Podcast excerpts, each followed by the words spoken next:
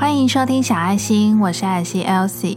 前阵子呢，在社群上面呢跳出了动态回顾，回顾呢去年的这个时候，也是三月多的时候，刚好呢小爱心是做一百集的特别企划，然后呢我就仔细的细数了一下我这一年以来的小爱心的更新集数，像今天的这一集呢是一百一十七集。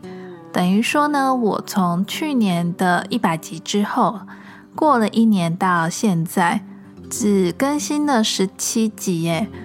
以一年有五十二周来算的话，平均是每三周才更新一集，跟以前每周固定更新的频率相比呢，真的是生产力下降的非常多。不过呢，自己对于这个频道呢，还是有一些莫名的坚持，希望呢每次。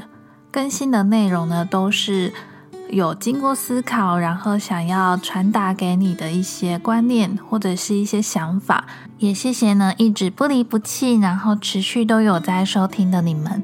今天这一集的内容呢，想要跟你分享的是有一句话，你可能也有听过，那就是 “one day or day one”，要么有一天，要么呢就是第一天。这句话是什么意思呢？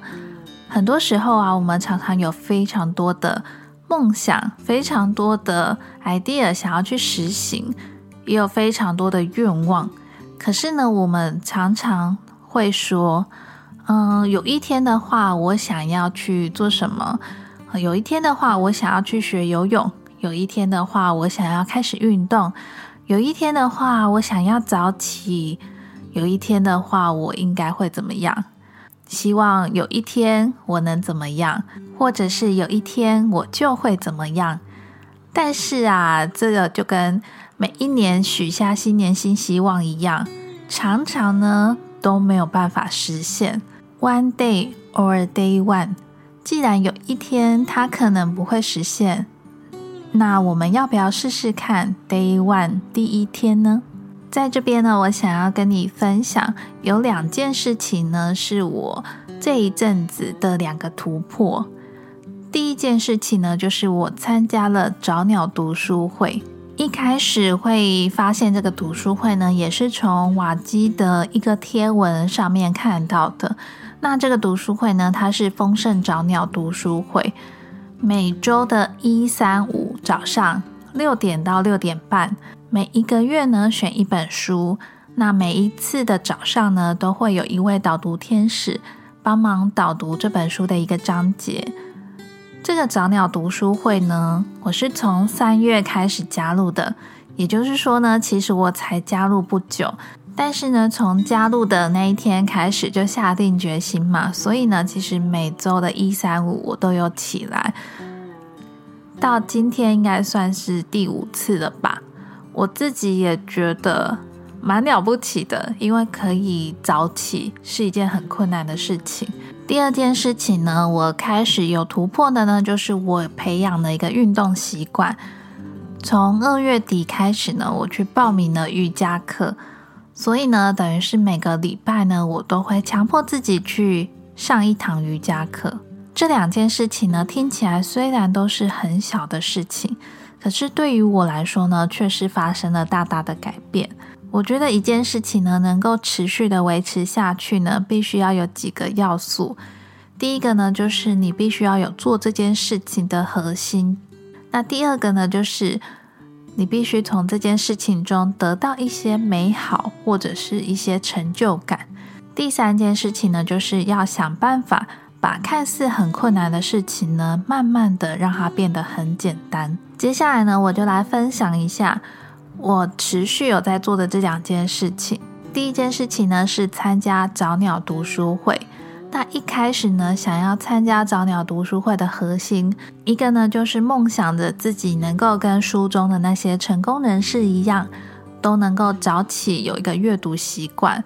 当然是因为我本来呢就很喜欢阅读，可是呢，这个还不是我的最主要的目的。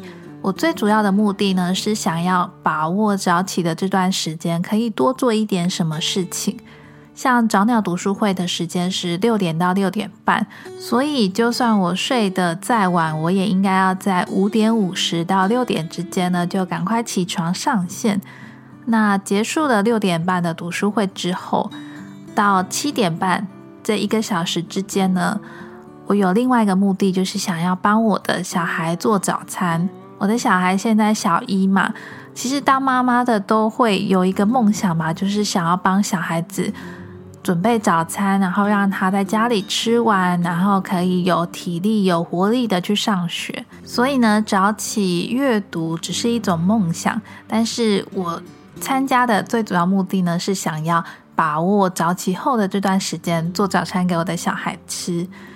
那我刚刚说要满足这个。习惯培养的第二个条件呢，就是我必须要有感受到美好或是成就感。成就感呢，应该非常明显，就是我的确起床了，而且我的确做了早餐，然后我的小孩呢，的确也开心的吃完早餐，就跟我梦想中的那些画面是一样的。第三个要件呢，是要想办法让困难的事情呢变得很简单。那这一点呢，我觉得这个早鸟读书会的安排时间其实蛮好的，因为呢，它是安排在每周一、三、五的早上。也就是说呢，当我礼拜一鼓起勇气要起床了，也顺利完成了早起的一天，那礼拜二就没有读书会啦。所以，如果想偷懒、想多睡一下的话，又可以再休息一下。礼拜三呢，再打起精神来，再继续参加。这个呢。就有点像间歇运动法，高强度，然后再放松，再高强度，再放松。所以呢，其实就不会像每一天都要早起这么的有压力，让我们可以变得比较容易达成。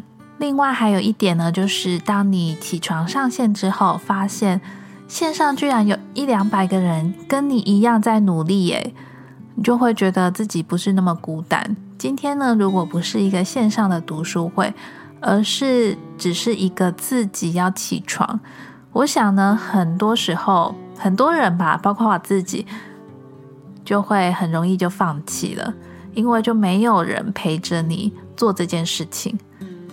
有很多人陪着做呢，会把这件看似困难的事情呢，又变得容易的。再来讲讲瑜伽课的例子，那想要开始上瑜伽呢的核心就是。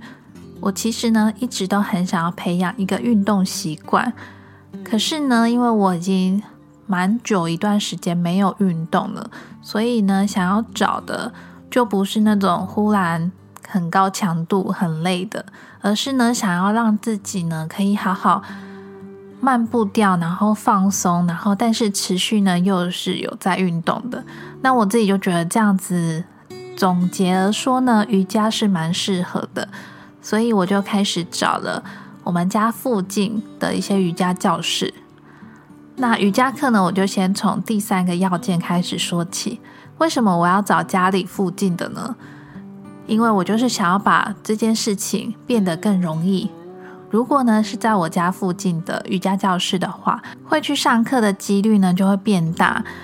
就不会有很多偷懒的因素，比如说今天下雨就不想去，天气太冷也不想出发之类的。所以我是想要摒除掉这些让自己会偷懒的这些因素。那再来呢，就是核心是为了想要培养一个运动习惯嘛，所以呢就选了瑜伽。第二个要素呢，是让自己感受到美好或是有成就感。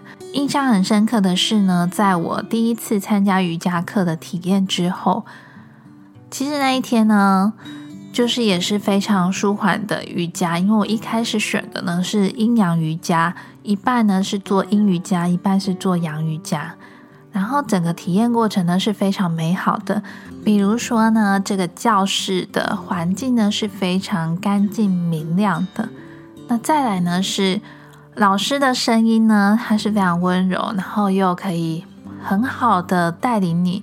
整个上课的过程呢是非常舒服，并且可以很愉悦的放松。那第三个呢就是上课之后，因为我在体验课的隔天呢。我的生理期就报到了。以往呢，我的生理期呢都是会让我非常不舒服，然后可能就是前两三天都要吃止痛药的。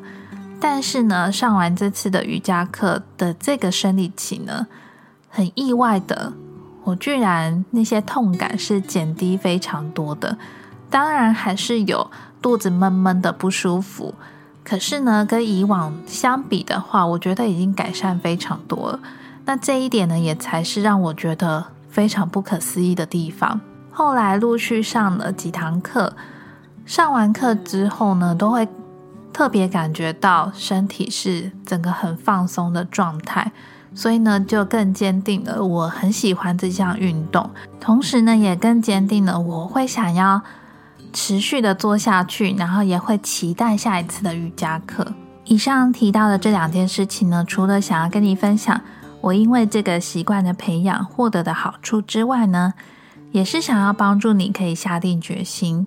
如果呢有一些愿望你安排在有一天才要完成、才要开始的话，那不如呢你把它改成第一天，从 one day 改成 day one，然后呢从这件事情上面去找出三个要件。